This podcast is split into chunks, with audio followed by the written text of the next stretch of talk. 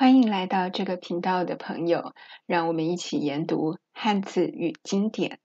昨天我们思考了几个问题，问到朋友：您认为死的判断标准应由脑死或心脏停止来判断比较正确呢？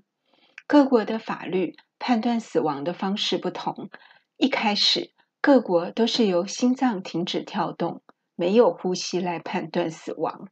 直到一九七一年，美国神经科医师说，脑死就是生命已达不回归点，没有复活的希望。如果医院检查出脑干坏死，就应视为死亡。这样的观念才逐渐被各国医生法律接受。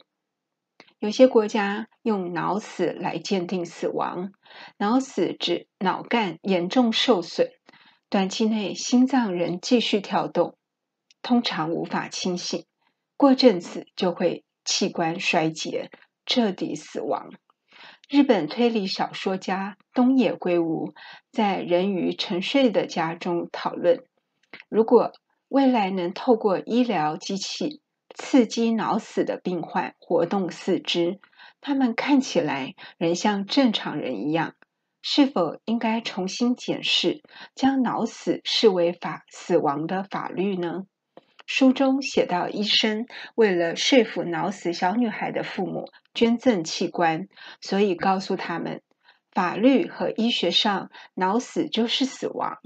但当小女孩的父亲签切结书放弃维生仪器时，不由得感叹，认为应由心脏停止及呼吸终止。来判断死亡，比较能安慰生者。